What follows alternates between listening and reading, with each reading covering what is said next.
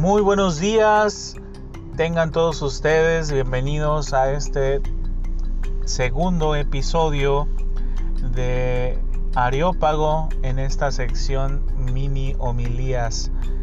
Les saluda con mucho cariño el Padre Carlos desde la Arquidiócesis de Acapulco. Un gusto saludarlos a todos aquellos que nos están escuchando bajo esta red social, bajo esta plataforma de podcast. Eh, me da mucho gusto saludarlos en este tercer domingo del tiempo ordinario.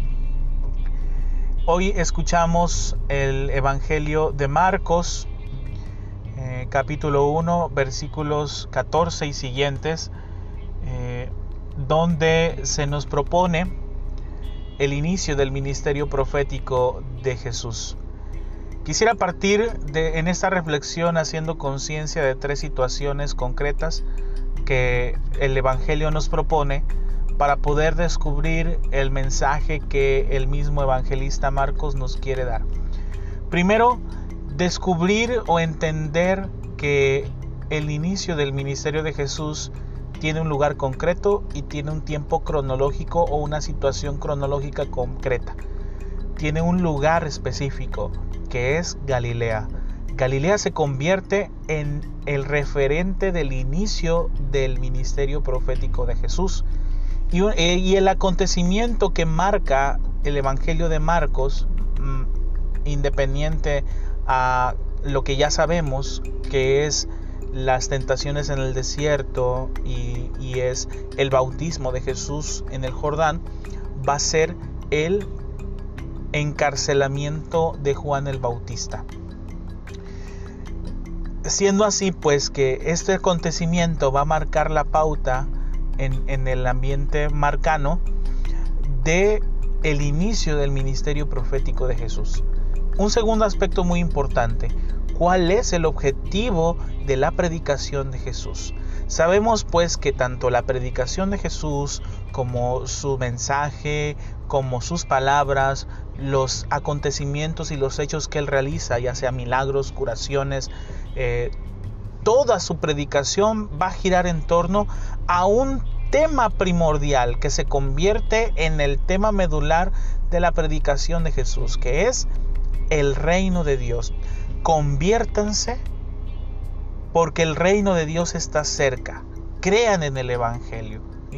Sabemos pues que Evangelio significa buena noticia. Esa buena noticia que Jesús trae en su predicación es, ya está aquí el reino de Dios.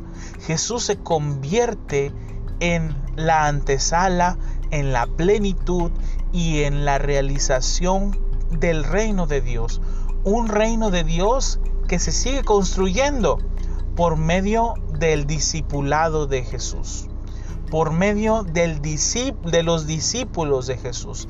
Y aquí viene la tercera parte de este evangelio. Para que pudiera echarse a andar este ministerio profético, Jesús convoca, Jesús llama, Sabemos pues que en la época de Jesús eran los discípulos quienes escogían a su maestro. Aquí es lo contrario, es Jesús quien escoge a sus discípulos. Y hoy, aunado a el inicio de la predicación de Jesús, también se da el acontecimiento del llamamiento de los cuatro primeros discípulos. ¿Qué estaban haciendo estos cuatro discípulos? estaban realizando sus actividades cotidianas. Y Jesús llegó, y Jesús los cautivó, y Jesús les llamó, yo les haré pescadores de hombres, vengan y síganme. Y ellos dejándolo todo, lo siguieron. El discipulado de Jesús, el discipulado en Jesús, implica en un primer momento conocerlo, escucharlo y estar con Él para aprender, para aprender de su palabra, para aprender de su testimonio. Ellos escucharon su voz, ellos lo miraron, ellos respondieron a esa llamada, ven y sígueme, y yo los haré pescadores de hombres. Cada uno de nosotros también estamos llamados a ser discípulos de Jesús, porque lo hemos escuchado, porque hemos asimilado su palabra y ahora nos toca, en la realidad que nos toca vivir, estamos llamados a continuar esa construcción del reinado de Dios, a continuar ese ejercicio de ser medios para que los demás puedan llegar a conocer ese reino de amor, ese reino de misericordia, ese reino de paz, de justicia, de, solidaridad que tanta falta nos hace en estos tiempos singulares. Vamos a pedirle pues al Señor en este día y durante la reflexión de esta semana que podamos asimilar que somos que seamos conscientes de nuestro ser discípulos de Jesús. Nosotros también estamos llamados a seguirle, a escucharle y sobre todo a trabajar en pro de ese reino de Dios. Le saluda con mucho cariño el Padre Carlos desde este podcast llamado Areópago.